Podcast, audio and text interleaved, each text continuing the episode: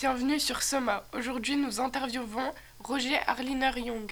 C'est la première femme afro-américaine qui a obtenu son doctorat en zoologie et en biologie. Bonjour et merci de me recevoir. Il n'y a pas de quoi. Vous êtes né à Clifton, en Virginie, aux États-Unis. C'est exact. Parlez-nous en quelques mots de votre enfance. Tout d'abord, ma famille n'était pas vraiment riche, donc je savais déjà que je commencerais à travailler tôt. En plus de cela, ma mère était handicapée et il fallait que je prenne soin d'elle. Ce n'était donc pas une enfance très facile, mais vous avez su vous relever avec brio. En tant que femme de couleur, est-ce que vos études ont été impactées par cela? Oui, j'ai reçu de nombreux commentaires raciaux au cours de mes études, mais aussi au cours de ma vie. Et également des commentaires sexistes, car les femmes n'osaient pas vraiment faire des études en sciences à cause de tout ce que disaient les hommes. Vous rappelez-vous toujours de ce que disaient les hommes? Oui, encore. Disons que ça m'a marqué, comme la fois où Scriven, un auteur, a dit que les femmes noires qui voulaient devenir mathématiciennes, ingénieures ou scientifiques sortaient du cadre de la société et que ces carrières contribuaient à la progression de la race noire. Avant, ils étaient sans gêne et crus dans leurs paroles. Heureusement que les choses ont un peu changé. C'est vrai. Comment avez-vous su que vous alliez vous diriger dans la science? Après mes études en musique, j'ai eu mon premier cours en zoologie et ça m'a beaucoup intéressée. Et d'après mes recherches, vous allez étudier à Howard. Où vous avez été l'assistante de Everett Just, l'ancien directeur du département de zoologie. Vous vous êtes très bien renseigné. Eh oui, mais quelle était votre relation avec Monsieur Just C'était une relation purement et simplement de travail. J'étais son, son assistante et lui mon supérieur. Même si j'avoue avoir au début eu des attirances pour lui. Pourquoi au début? Que s'est-il passé? Dans nos publications, il oubliait bizarrement tout le temps d'y mettre mon nom. Ensuite, vous avez repris vos études pour obtenir un doctorat en zoologie. Mais la première fois, je l'ai raté. Ah bon? Pourquoi? C'était compliqué pour moi de continuer ma, sou ma soutenance quand Monsieur Just me donnait encore plus de travail. Mais pourquoi a-t-il fait ça? Je pense qu'il a mal pris que je reprenne mes études. Il a sûrement pensé que je resterais toute ma vie derrière lui sans avancer de mon, de mon côté. Il vous connaissait mal alors. Mais qu'avez-vous fait après avoir raté votre doctorat? J'étais vraiment déçue de moi-même. J'ai quitté Chicago et j'ai arrêté de travailler. Mais je devais reprendre mes études et mon travail, car comme vous le savez, ma mère était handicapée et elle avait besoin de soins. Oui, c'est sûr que vous ne pouviez pas rester les bras croisés. Mais alors vous êtes retourné à l'université d'Howard, où vous trouvez un autre travail? Je n'avais pas le temps d'en chercher un, alors je suis retournée à Howard. Mais monsieur Just travaillait toujours là-bas? Oui. Alors comment a-t-il réagi en vous voyant? Il était encore plus froid et critiquait tout ce que je faisais tout ce que je faisais et cherchait la petite bête pour se débarrasser de moi. Nous savons qu'il vous a renvoyé une année après que vous êtes revenu à l'université. Mais quelle était son excuse pour vous renvoyer? C'est mérité ou vous n'avez rien fait? Je pense que c'est à cause de la lettre que je lui ai écrite. Je, me souviens de... je ne me souviens pas de toute la lettre, mais seulement de quelques phrases. Pouvez-vous nous les dire? Bien sûr, c'était écrit Il me semble que vous faites des efforts délibérés pour m'empêcher de faire de la recherche. Ce genre de choses est si opposé au comportement d'un vrai scientifique ou à l'esprit d'une vraie université que pendant longtemps, j'ai essayé de ne pas croire à ce, à ce que c'était vraiment délibéré. Je pense que vous avez touché son ego avec cette lettre. C'est pour ça qu'il vous a renvoyé. Mais juste après votre renvoi, vous vous êtes inscrit à l'université de Pennsylvanie. Et vous avez obtenu votre doctorat, doctorat trois ans plus tard ce qui fait de vous la première femme afro-américaine à obtenir un doctorat en biologie. C'est vrai, ce renvoi m'a fait l'effet d'un électrochoc et m'a donné l'impulsion dont j'avais besoin. Avec ce doctorat, ça a, ça a dû être simple de trouver un nouveau travail. Bien sûr. En 1944, on apprend malheureusement qu'un homme de couleur a été assassiné par le conducteur de bus. Suite à cette nouvelle, vous devenez donc une activiste où vous êtes élu au NAACP, une association pour les droits des personnes de couleur. Oui, car il avait une indifférence flagrante des autorités, et ça m'a mis hors de moi. Je me devais de faire quelque chose. Je vous comprends. Il me semble qu'on n'a rien oublié sur votre parcours, donc c'est la fin de cette interview. Merci de vous être déplacé et j'espère que vous continuerez à faire ce qu'il vous plaît. Vous le méritez. Merci beaucoup. Au revoir.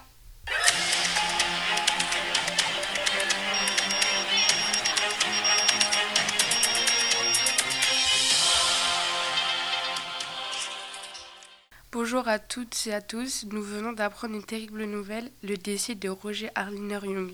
Nous l'avons interviewée il y a maintenant 15 ans et elle est malheureusement décédée le 9 novembre. De ce que nous savons, tout a commencé en 1946. Elle n'a pas cédé sa place à un homme blanc dans un bus et elle a fini sa journée dans une cellule. Après cela, elle a perdu son travail. Ensuite, il était difficile de trouver un travail, mais surtout de mettre de l'argent de côté pour sa mère. Et pour couronner le tout, elle commençait à perdre la vue, ses expériences sur le rayon UV ayant durablement abîmé ses yeux. Puis à la fin des années 50, elle avait des problèmes mentaux et elle a été envoyée dans un asile psychiatrique jusqu'à la fin de sa vie. C'est une grande perte pour la science. Elle a fait des découvertes déterminantes pour la science. Imaginez ce qu'elle aurait pu accomplir si elle n'avait pas dû faire face au racisme et au sexisme. Si elle avait pu préparer son doctorat dans des conditions normales, au lieu de l'exploiter. Si on lui avait laissé plus de temps et de ressources pour mener à bien ses travaux. Qu'elle repose en paix. On vous dit à bientôt et prenez soin de vous.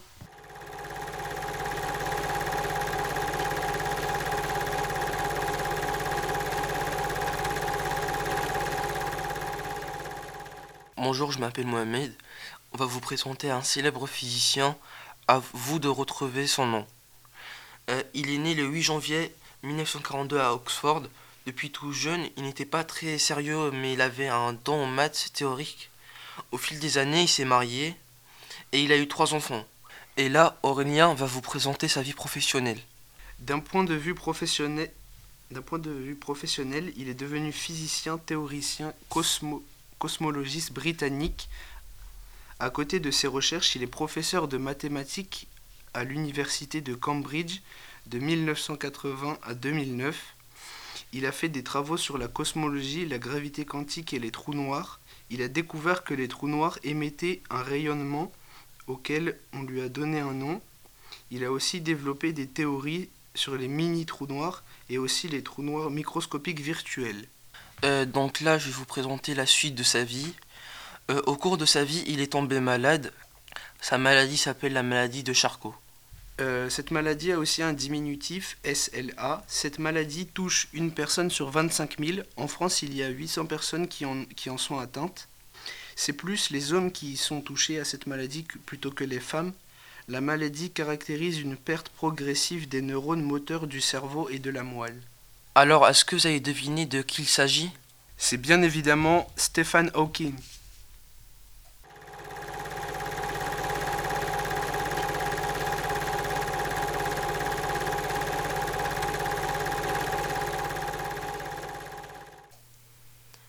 Bonjour à tous, à toutes. Aujourd'hui, vous êtes sur la chaîne TF1.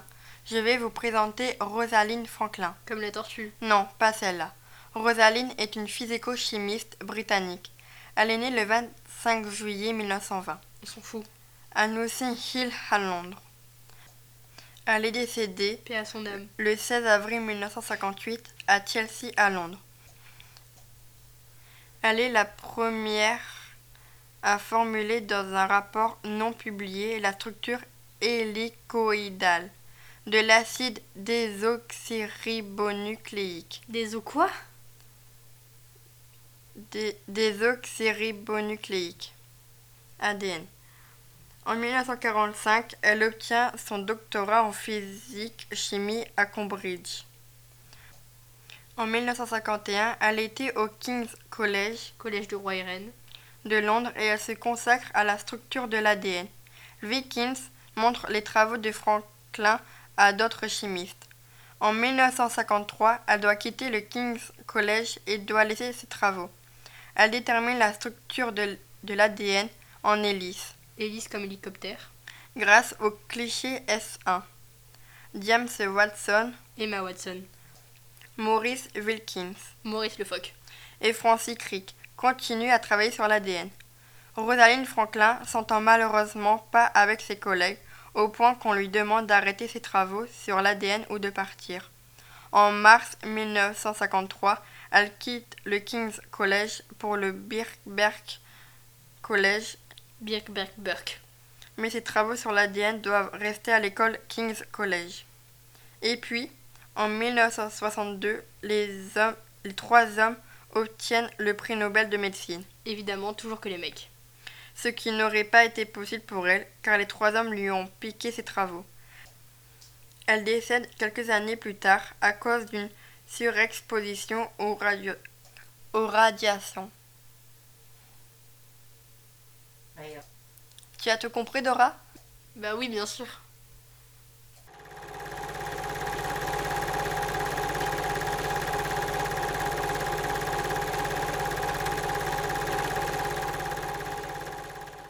Bonjour, chers téléspectateurs. Nous revoilà pour l'interview du jour. Nous accueillons aujourd'hui Eddie Lamar. Bonjour. Quand êtes-vous né? Le 9 novembre 1914 à Vienne. Pourquoi êtes-vous reconnu un peu partout dans le monde? Je ne dirais pas partout dans le monde, mais récemment, j'ai fait des expériences sur un système secret de communication. J'ai développé cette idée avec George Antheil durant la guerre. Cette expérience est utilisable sur les torpilles radioguidées. Il permet au système de radiotransmission de changer régulièrement de fréquence, rendant presque impossible la détection de la torpille.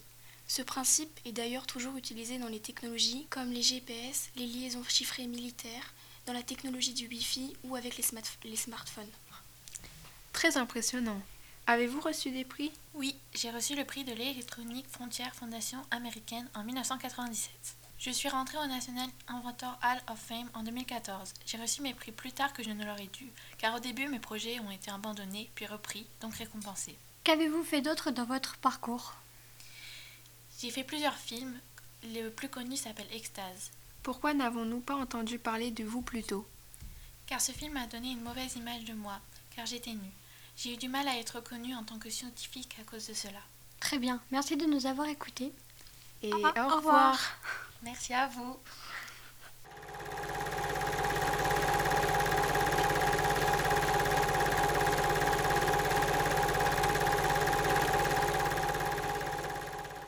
Elle s'appelle Ada Lovelace, de son nom complet Augusta Ada King.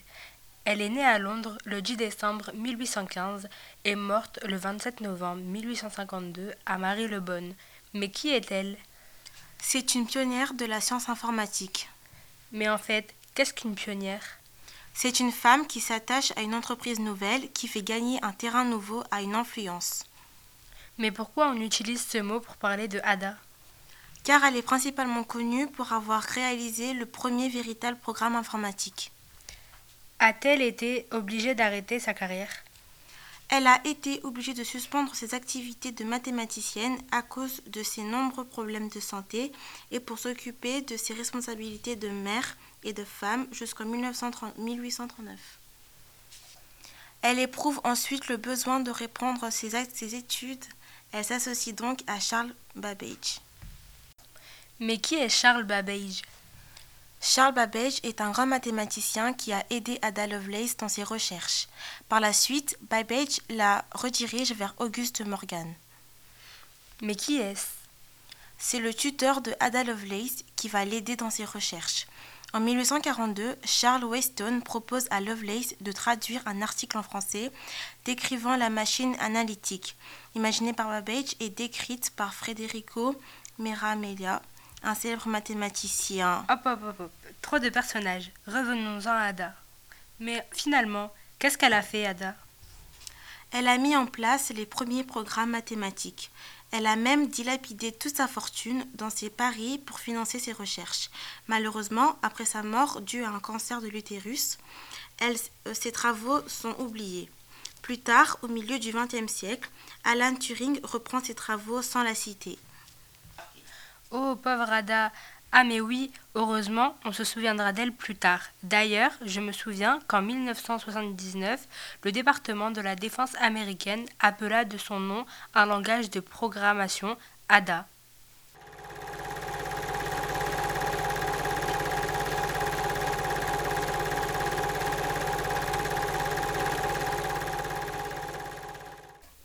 Catherine Johnson est une physicienne afro-américaine née le 26 août 1918 à White Sulphur Springs aux États-Unis et morte le 24 février 2020 à 101 ans. Catherine Johnson se lance dans une carrière de chercheuse de mathématicienne, qui est un domaine difficile pour les Afro-Américains et pour les femmes. Car à ce moment-là, il y avait l'époque de la ségrégation raciale. Pourquoi Catherine Johnson a marqué la NASA? Elle devait faire les calculs pour envoyer la fusée sur la Lune. Elle était dans un groupe avec des personnes noires. Conclusion, si vous voulez en savoir plus sur Catherine Johnson, vous pouvez aller voir le film avec Mary Jackson et Dorothy Vaughan.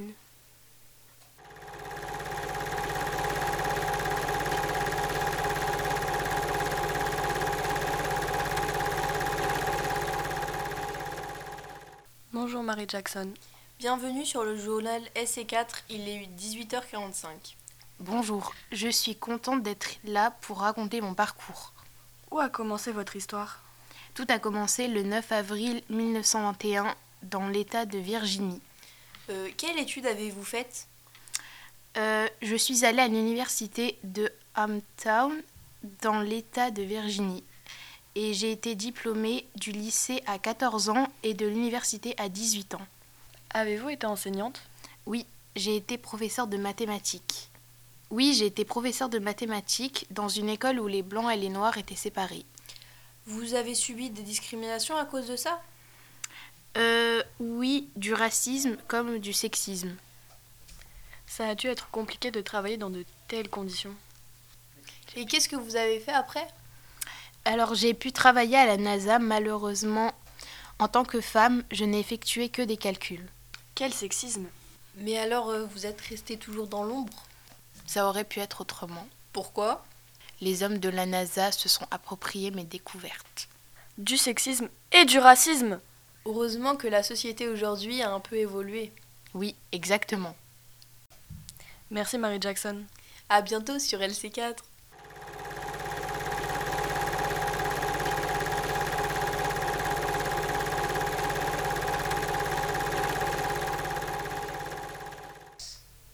Bonjour à tous.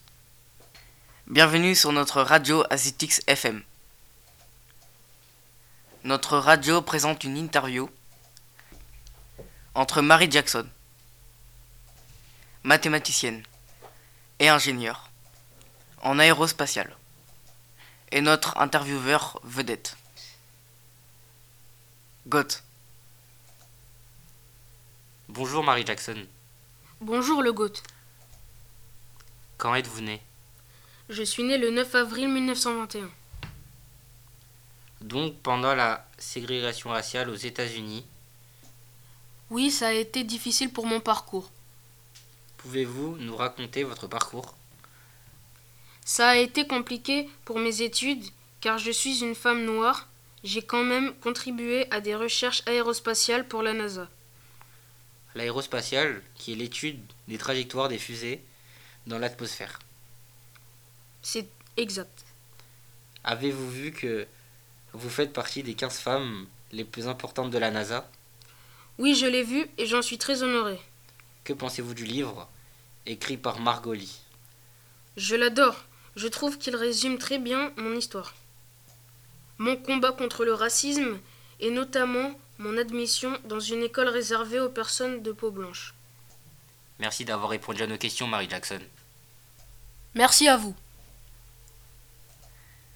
Vous venez d'entendre Marie Jackson et notre journaliste vedette, Goth, sur Azitix FM.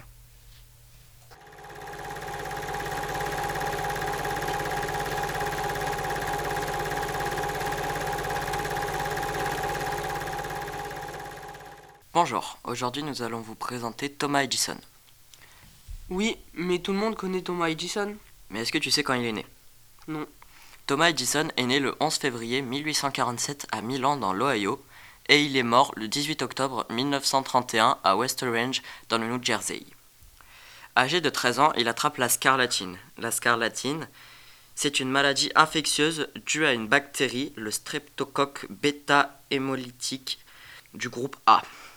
Donc il attrape la scarlatine à 13 ans, dont il en ressort pratiquement sourd. Il a eu une surdité totale pour l'oreille gauche et une audition de 10% pour l'oreille droite. Thomas Edison a alors créé un procédé d'enregistrement et de reproduction sonore en étant lui-même pratiquement sourd. Il le perfectionnera même plusieurs fois en créant le microphone et un amplificateur sonore. Thomas Edison a créé beaucoup d'inventions, comme l'ampoule électrique, la chaise électrique et le contrôle électrique. Il a déposé 1093 brevets américains dans sa vie. Cet homme nous rappelle aussi un manga qui s'appelle Dr. Sten parce qu'il y a tout créé de lui-même comme le héros principal de ce manga, Senku Izakami. Senku a tout créé depuis zéro, un peu comme Thomas Edison qui a créé son propre laboratoire chimique à l'âge de 10 ans. Donc voilà, nous avons résumé un peu la vie de Thomas Edison. J'espère que ça vous a intéressé. Merci de nous avoir écoutés. Au revoir.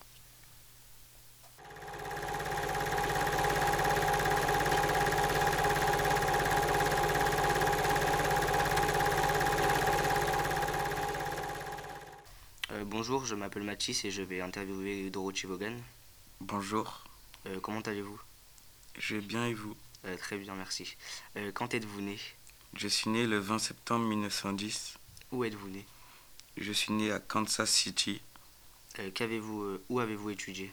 J'ai étudié au lycée de Beechhurst et j'ai poursuivi mes études grâce à une bourse à l'université de Wilberforce. Quel diplôme avez-vous obtenu? J'ai été diplômé au lycée et j'ai obtenu en 1929 mon Bachelor of, of Art en maths. Qu'avez-vous fait dans votre vie? J'ai été membre de la sororité Alpha Kappa Alpha, première société universitaire créée par et pour les femmes afro-américaines le 15 janvier 1908 à l'université Howard. Quel était votre métier? Je rejoins la NASA en 1943 parce que j'étais passionné par la science, mais comme j'étais une femme, on m'a demandé de faire que du calcul. De plus, j'étais séparé du groupe des femmes blanches. Plus tard, je deviens la première femme noire chef de la division de NACA. Euh, Pourquoi avez-vous été séparé du groupe des femmes blanches à la NASA Car à cette époque, il y avait la ségrégation, donc les femmes noires ne pouvaient pas être mélangées avec les femmes blanches. Comment s'est déroulée votre carrière à la NASA Je me suis intéressé aux premiers ordinateurs et ensuite je suis devenu une experte en programmation informatique. Je me suis aussi engagé dans la lutte pour que les hommes et les femmes aient le même salaire. Euh, Merci d'avoir répondu à mes questions.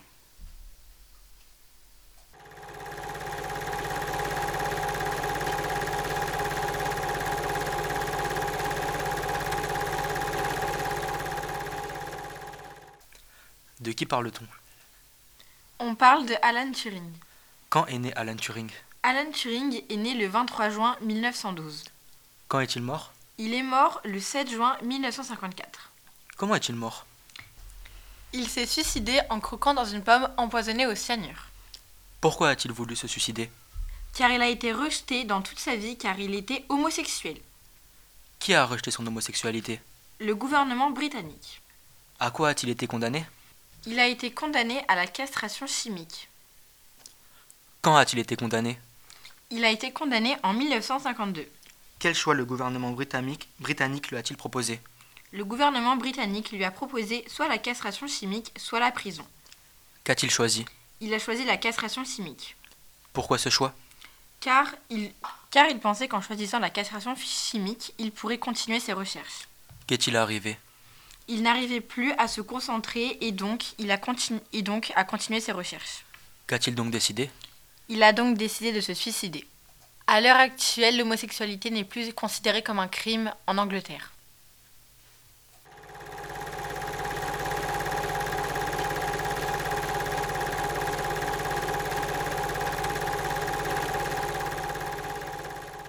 Nous allons vous présenter la vie de Catherine Johnson. Elle est née le 26 août 1918 à White, Sulphur Springs aux États-Unis. En grandissant, elle a eu cette passion pour les mathématiques et grâce à cette passion, elle rentra au lycée à l'âge de 10 ans. Au lycée, elle a eu son diplôme à 14 ans. C'était l'époque de la ségrégation raciale, ce qui consistait à ne pas mélanger les blancs aux gens de couleur. De plus, les gens de couleur n'avaient pas les mêmes droits.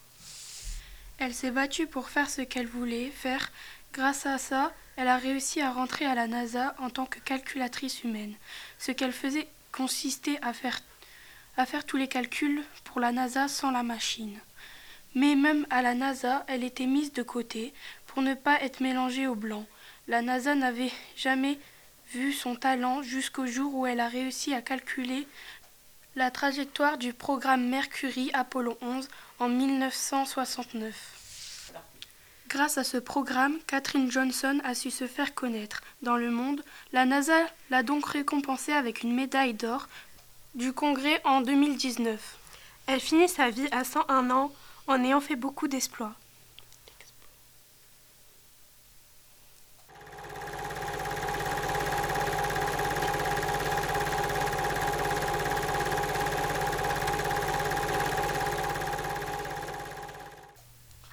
Bonjour, on se retrouve pour vous parler de l'histoire d'une femme oubliée par le présent, Roger Arlene Young.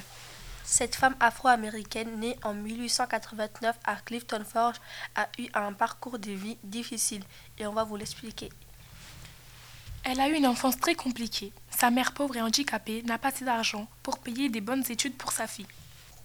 Elle avait des résultats catastrophiques au début de ses études en sciences biologie marine. Elle a été recrutée par Sigma X et il n'y avait qu'un seul professeur qui croyait en elle. Pour ses études, il fallait un financement, mais aucune banque ne décide de lui accorder, car elle était noire. Elle décide alors d'abandonner et tourne la page de ses études. Mais les professeurs qui croyaient en elle trouvent un financement et remet Roger dans les études. Peu de temps après, elle fit des découvertes sur les effets de radiation sur les œufs d'oursin, ainsi que les processus d'hydratation dans les cellules vivantes, ou encore sur le système de contrôle du sel dans le paramécie. Et ainsi, elle devient la première afro-américaine à avoir un doctorat en zoologie. Elle eut une vie difficile et marquée par la science. Elle meurt le 9 novembre 1964. Exposée aux ultraviolets, elle avait une mauvaise santé.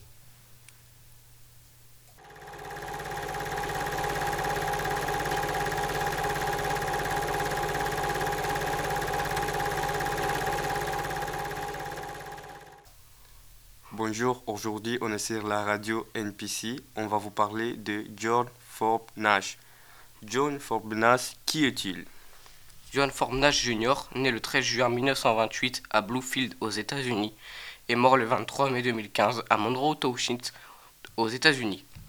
D'accord, monsieur. Mais que faisait-il? C'était un mathématicien et économiste américain. Il a travaillé sur la théorie des jeux, la géométrie différentielle et les équations aux, dérivés partiels.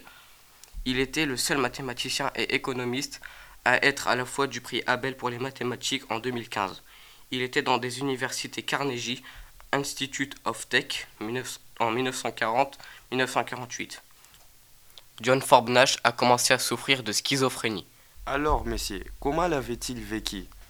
Il a sombré donc dans la schizophrénie à 30 ans pour n'en sortir qu'à l'âge de 60 ans, moment où il a obtenu le prix Nobel d'économie pour les intuitions fulgurantes qu'il avait eues avant sa maladie. Il a donc sorti son film Schizophrénia, Stolen Minds, Stolen Live. Avez-vous tout compris, monsieur? Oui, merci beaucoup, messieurs, et on vous souhaite une bonne journée.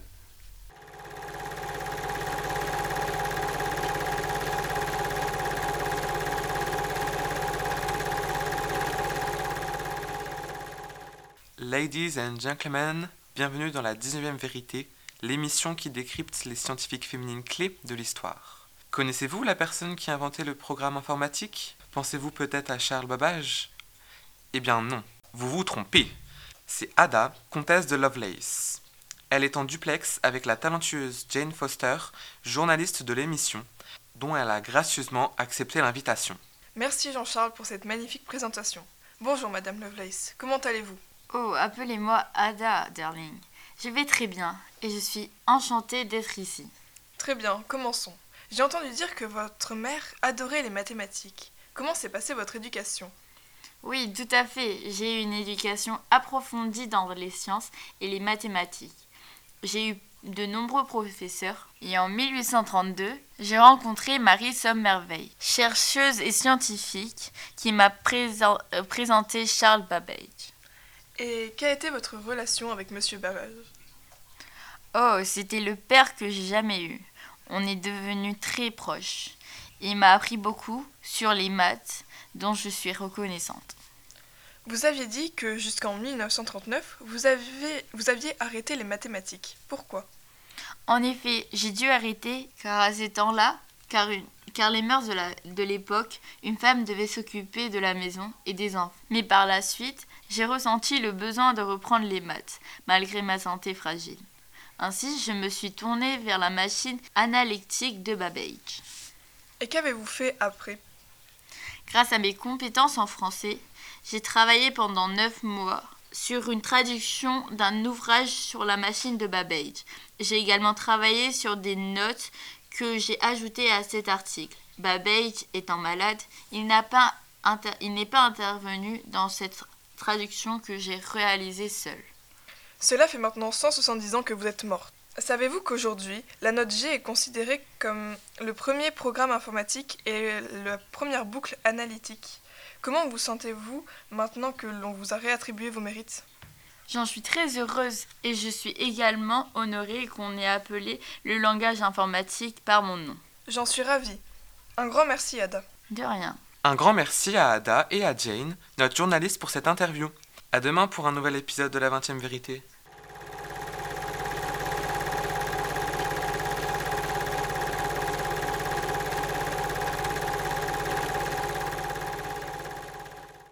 Bonjour, aujourd'hui on va présenter une femme incroyable. Rosalind Franklin est une physico-chimiste britannique. Elle arrive au monde le 25 juillet 1920. Elle grandit puis étudie à la St. Paul Girls' School, puis s'inscrit au Newfound College où elle passe la deuxième partie des tripos de chimie. La tripo de chimie est un examen de fin d'année universitaire. Elle détermine la structure de l'ADN en médias grâce au cliché 51, qui va à l'encontre des modèles d'ADN établis par Maurice Wilking. À son issue, Wilking montrait les travaux de Rosalind Franklin à d'autres chimistes. 1953, Rosalind Franklin quitte son établissement suite à des conflits, puis par la suite abandonne ses travaux. Mais James Watson, Maurice et Wilking continuent de travailler sur l'ADN. En 1962, les trois hommes obtiennent le prix Nobel de médecine en ayant volé ses travaux, ce qui n'aurait jamais été possible sans Rosalind Franklin, et en avouant très tardivement à tout le monde. Elle décède d'une surexposition aux radiations le 16 avril 1958 au Royaume-Uni.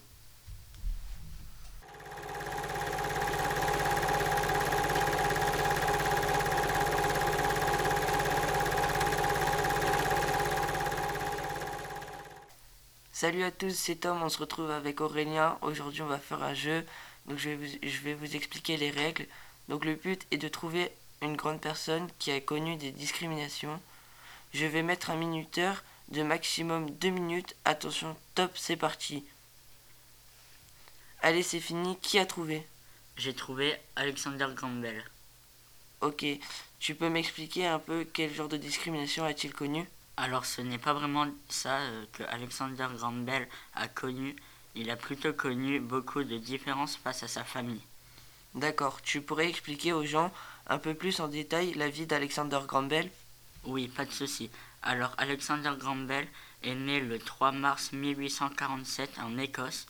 C'était un scientifique, un ingénieur et aussi inventeur. Mais il était surtout connu pour l'invention du téléphone en 1872.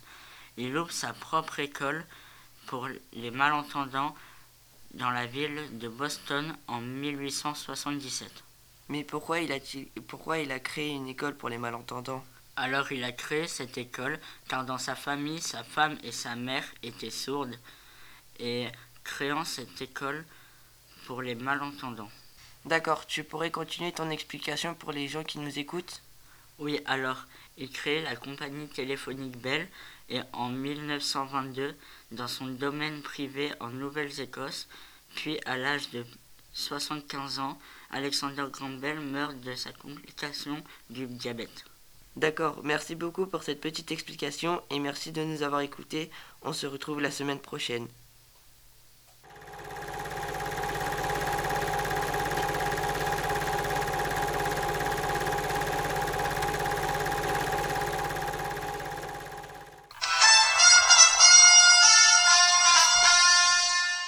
Bienvenue sur Le Bon James Radio. Aujourd'hui, nous accueillons un élève de l'Université de Lille qui va nous euh, parler d'Alan Turing. Bonjour à tous. Aujourd'hui, je vais parler d'Alan Turing car je trouve qu'il a réalisé de grandes choses.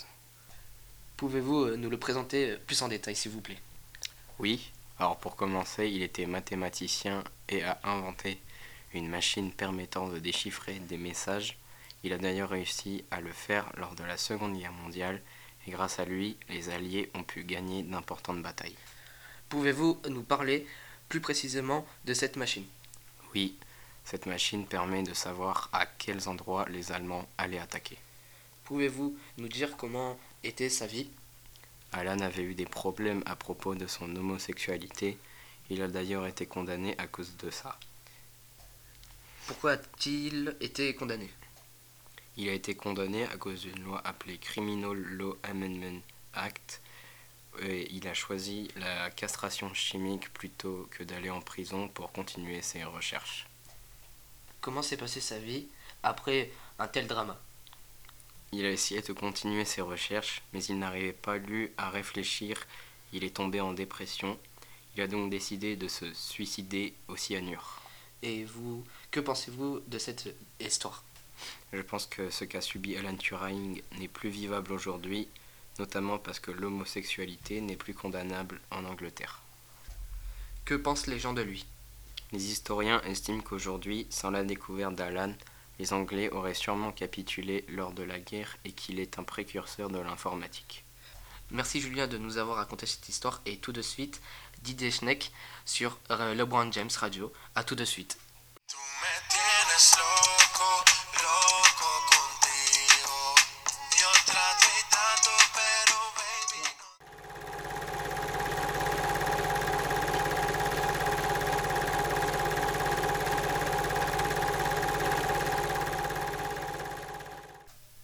Nous allons vous présenter Eddie Lamar et son ascension exponentielle dans les débuts du cinéma. Un jour, elle a appris qu'il y avait une script. C'est comme ça qu'elle a commencé le cinéma. Elle a débuté comme figurante, puis actrice principale grâce à son beau corps. L'image de elle est très sale, car tout le monde la prend pour une fille de joie, sans aucune pudeur, qui simule des orgasmes dans le film Extase, qui est, qui est tourné en Europe. Après cela, elle part aux États-Unis, à Hollywood, où elle a eu une carrière fulgurante. Au, au bout d'un moment, elle voyait qu'elle n'aura plus de rôle et qu'il y avait la Deuxième Guerre mondiale.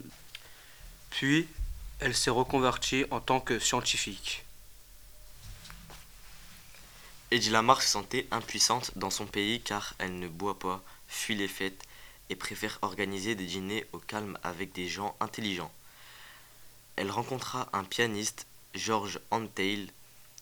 Ils discutèrent à propos de l'armement, un sujet qu'Eddie Lamar maîtrise parfaitement et qui passionne George. À cette époque, nous étions en 1941. La Seconde Guerre mondiale a ravagé l'Europe. George et Eddie imaginent un système de décryptage des communications applicable aux torpilles radio-téléguidées. Trop souvent détourné. Ce système est basé sur un émetteur-récepteur qui permet à la torpille de changer de fréquence de transmission pour qu'elle ne soit pas détectée. Ce système était aussi appelé, appelé étalement de spectre par évasion de fréquence, ou FHSS. Les deux inventeurs déposent un brevet au bureau des brevets américains le 10 juin 1941, intitulé Secret Communication System. Cette invention passe totalement inaperçue et c'est seulement après 21 ans, avec la progression électronique de l'armée américaine, y voit une, une utilité. Tombée dans le domaine public, l'invention fait le bonheur des concepteurs d'appareils de transmission dans les années 80. Aujourd'hui, la plupart des téléphones portables utilisent le système pensé par le duo Lamar et Untail. Conclusion, Eddie Lamar est une génie.